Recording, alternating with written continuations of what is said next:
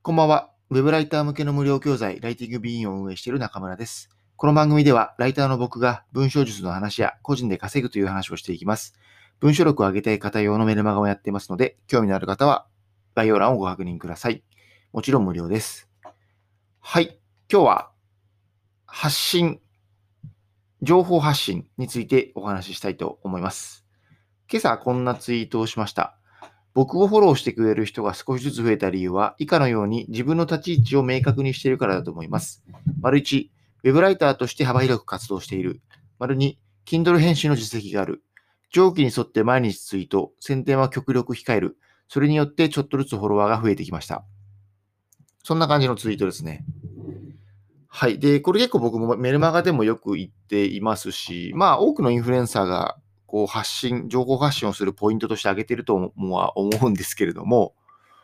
やっぱり自分が何者であるかっていうのをきちんと明確にしましょうという話ですね。で、これちょっと毎回断りを入れてるんですが、僕が話す話は基本的にですね、え、Twitter とか SNS をガチで運用するという前提なので、特にあの、なんだろう、情報発信をしつつも、えー、ライター仲間で交流をするとか、あの、いろんな目的があると思うので、ガチで運用するという目的がない人は、特に、あの、これは別にやる必要は僕はないと思っています。というのを前提で付け加えておきます。はい。で、えっと、僕で言うと、ちょっと今実は迷っているんですが、例えばプロフィールで言うと、中村正宏、えー、ウェブライター &Kindle 編集者みたいな感じですね。で、基本的にはウェブライターの初心者の方あとか、Kindle の出版をしてみたいなとか、そんな方に向けて、えー、ツイートを作っています。で、ほぼ毎日、多分毎日やってますかね。1年間ぐらいは毎日続いてると思いますが、えー、発信をしていますという感じです。で、やっぱり、プロフィールが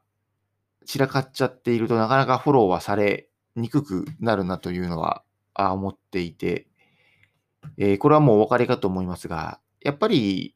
肩書きが多すぎると、どんな発信をするかわからないですよね。例えば僕がライター兼デザイナー兼マーケター兼 Kindle 編集者兼背取り講師みたいな。だったらもう意味わかんないじゃないですか。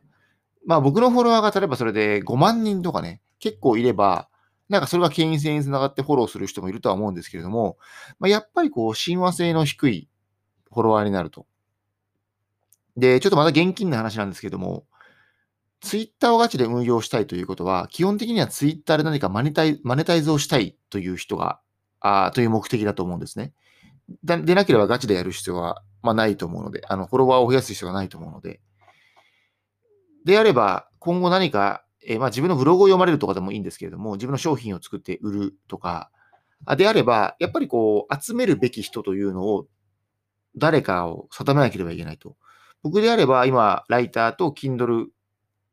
Kindle 編集というのにしてるのは、僕がライター向けの教材をいずれ作りたいなと思っているからというのと、えー、Kindle のサロンを今まさに作っているからという点が挙げられますね。ちょっとこれ本当はどっちか一つに統一したいんですけど、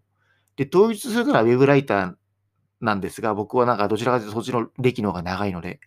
でもそうなると Kindle サロンを作るという、なんかちょっと整合性がやや取れないなと思って Kindle 編集者を入れている感じです。まあ、ちょっとブレてるかなとは思うんですが、ライターと Kindle 編集は、まあ延長線上ではあると思うんですよ。どっちが上とか下じゃなくて、親和性は高いのをミックスしているので、まあライターとか、ライターとブロガーとかね、近いイメージかなと思っているので、え二つの肩書きにしています。ただこれはやっぱり一つにした方が、すごくベストで、まあ、不動産特化型ライターとかね、えー、まあ目的に応じてだと思うんですけれども、例えばもう特化ライターで、なんか特化ライターのコンテンツ出してみたいな、みたいな。特化ライター、特化ライターになるための5つのこととかね。であれば、ウェブライターよりも不動産特化型ライターの方がいいですよね。で、プロフィールもそれに変えて、えー、全部ツイートも不動産特化するメリットとか、不動産情報はこういうふうに情報収するんだよとか、そういうアカウントにすれば、非常に親和性の高いフォロワーが集まりやすいと。まあ、ちょっとニッチなので、えー、フォロワー増えにくいとは思いますけれども、それでフォローしてくれる人っていうのは、不動産特化ライターに惹かれている人なので、非常にあの親和性はあるという感じですね。で、プラス、やっぱり極力宣伝は控える。というところは、まあ、やっぱり宣伝って人はあまり見たくないじゃないですか。で、もちろん意味のある宣伝だったらいいと思いますし、あの、何度も言ってますが、僕はツイートとかでアフィリエイトすることは全然構わないと思っているものの、それはあくまでフォロワーにとって価値があるか否かで考えるべきであって、できれば自分のプロフィールとブレない宣伝に抑え、え限定した方がいいかなと僕は思います。例えば僕の場合は、ライター向けの本がありましたとか、そうだな、うーん、Kindle 編集のブレインがありました。いいですよとか。まあそんな感じの宣伝かな。とかですかね。なので僕はあまりこう、なんだろう、え誰かのメルマガを訴求するアフィリエイトとか、あとオーディブルとかもかな。あんまりやんないんですけど、それは僕のプロフィールと整合性があまり取れないからですね。なので、全然もちろん、あの、やってもいいとは思いますが、あフォロワーの方、もしくはフォローしようと思っている方が、自分のツイートを見たときにどう思うかなというのは考えてから宣伝、アフィリエイトはした方がいいですね。やっぱり、例えば目先の1500円とか2000円のアフィリエイト収入を得ることよりも、やっぱり長期的にフォロワーを増やして、えー、信頼を勝ち取る方が圧倒的に大事なので、まあ、言ってみれば、これワンツイートしたら10万円のアフィリエイトもらえるけれども、えー、もう、フォロワーの人が不信感を持つのであればやらない方がいいと思いますし、それが500万ぐらいだったら別にやってもいいかなと思うんですよ。なんかこう、もう、もういいやと諦めてね。で、もう一回一からアカウント作るような気持ちでやってもいいとは思うんですけれども、500万じゃやんないかな。まあいいや。まあまあ、そんな感じです。まあちょっと最後、すごいお金の話になっちゃいましたが、まあ、あの、まとめますと、やっぱりフォロワーを増やすのであれば、え自分の立ち位置は明確にするべきであって、えー、宣伝は極力控えると。常にフォロワーの方がどう思っているか、どう見えるかを考えるべきだという話をしました。はい、今回は以上と言いたいところですが、最後、たまには雑談をさせていただければと思います。今日ですね、あのー、久々に、えー、ミーティングが2件あったんですよ。で僕、あんまりミーティングってないので、特に1日2件なんてのはもう、記憶にないですね。そんなのは。半年以上ないんじゃないですかね。で、どっちも結構ヘビーで、で、1つ目のミーティングが、ちょっと僕の中では割と勝負なあミーティングで、ちょっと詳しくは言えないんですけれども、なんて言うんですかね、僕が作る教材のこう運命をちょっと左右するようなもので、二つ目は、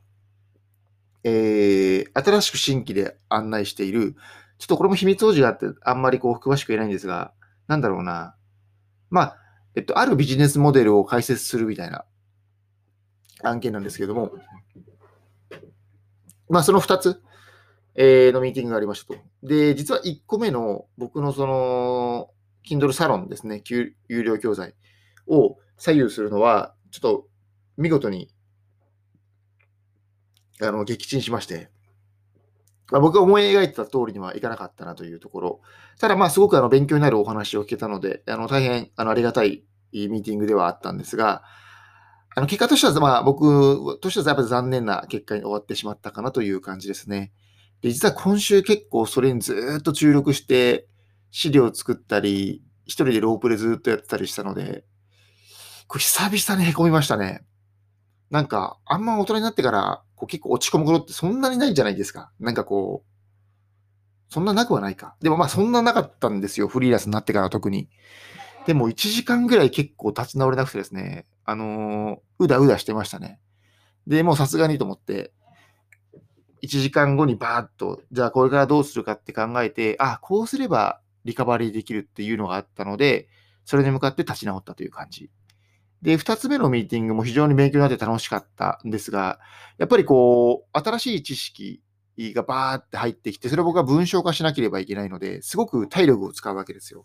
それが2時間半ぐらいかな。それもね、すごい面白い経営者さんで、あの、大変勉強になって、めちゃくちゃ僕にとっては、あの、ありがたい案件なんですけれども、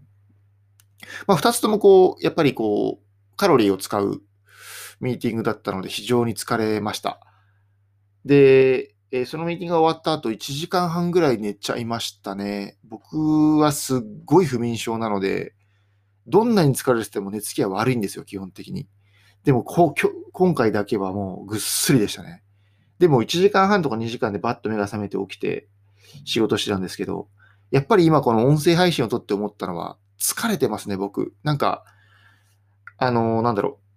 う。僕もともとあんまり滑舌が良くないので、こういう結構慎重に喋ってるんですけど、やっぱり疲れてるとどうしても無理なんですよね。あの、滑舌の悪さが若干目立ってしまうと。で、僕今喋ってて、すごく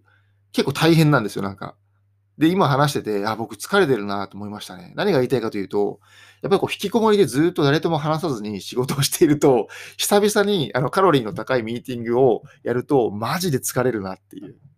感じですね。まあ、ただ、あの、先ほど言ったように、まあ、もちろんその多分、今回ミーティングしたあ2件の方々は、多分この音声配信を多分とか絶対聞いてないので、